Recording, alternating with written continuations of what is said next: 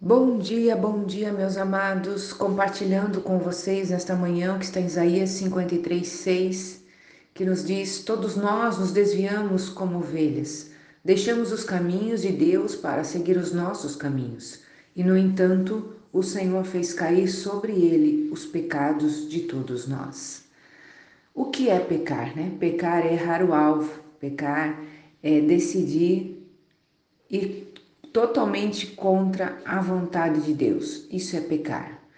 E por mais que nós nos esforcemos, existem pecados que ficam tão camuflados na nossa mente, no nosso coração, que nós julgamos não ser pecado e por causa disso praticamos. Por isso, meu amado, minha amada, é que sempre precisaremos voltar para as Escrituras Sagradas, na Bíblia, na Palavra de Deus é onde nós encontraremos o caminho certo a seguir, encontraremos a verdadeira definição do que é pecado e como isso nos afasta da soberana presença e vontade de Deus. E o detalhe é que os nossos pecados crucificaram Jesus.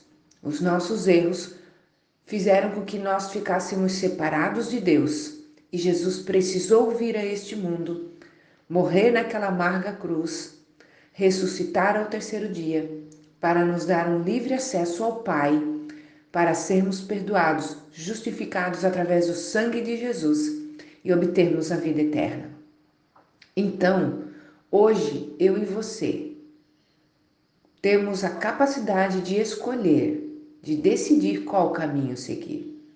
O caminho do pecado, do erro, aonde isso vai gerar para mim algo aos meus olhos, à minha carne, algo bom, nossa, muito bom, porque o pecado, a princípio, ele não é uma coisa ruim, ele é uma coisa que satisfaz o nosso ego, satisfaz o nosso orgulho. O problema é o final, porque no final nós percebemos o quanto falhamos e o quanto miserável nós somos. E eu vou dizer para você que se você chega no final e percebe o quanto você é miserável por ter pecado, você já entrou num processo de arrependimento, porque muitos nem isso percebem.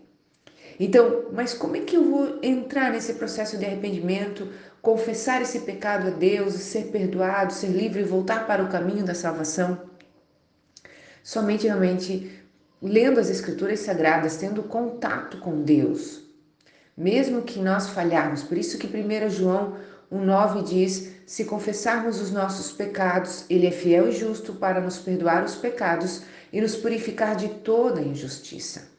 Quando eu devo voltar-me e pedir perdão ao Senhor no momento seguinte do erro? Porque se nós erramos ali, se nós pecamos, falhamos, nos desviamos do caminho, quanto mais tempo demorarmos para pedir perdão, mais tempo estaremos afastados da presença de Deus. E é impossível manter uma vida de santidade, uma vida de paz, uma vida de amor longe do Criador. Que essa semana, né, hoje nós estamos comemorando aí o sábado de aleluia dentro do calendário cristão, que eu e você possamos realmente é, observar os nossos, observar os, os nossos corações, as nossas ações e percebermos aquilo que tem nos afastado de Cristo e num ato de sinceridade e de reverência, nos arrependermos, pedimos perdão ao Senhor e nos voltarmos a Ele todo o coração. Pedimos ao Espírito Santo que habita em nós através da aceitação de Cristo como nosso Senhor e Salvador, que nos guie em toda a verdade, porque esse é o papel do Espírito Santo, de nos guiar em toda a verdade.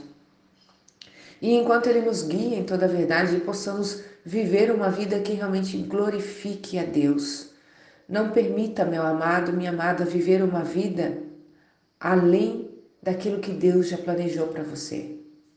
Ele planejou uma vida abundante.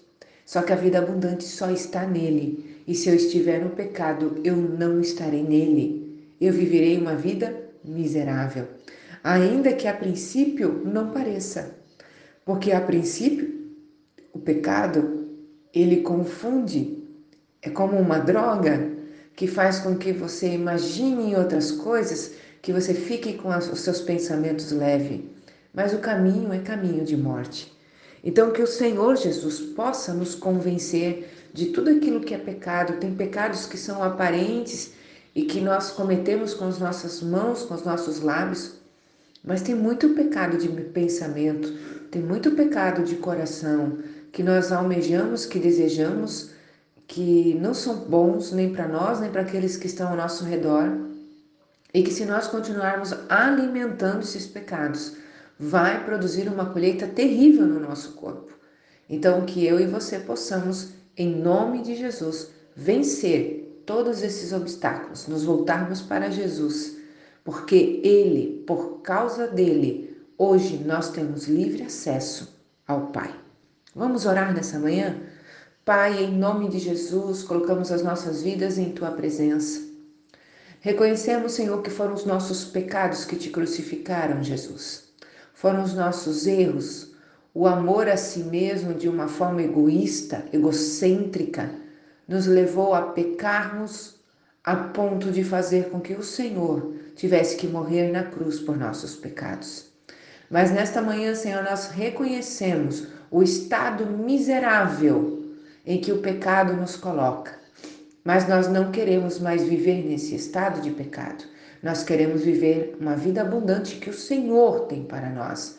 Por isso nós te pedimos perdão dos nossos pecados, das nossas falhas. Derrama o teu sangue sobre as nossas vidas, Pai.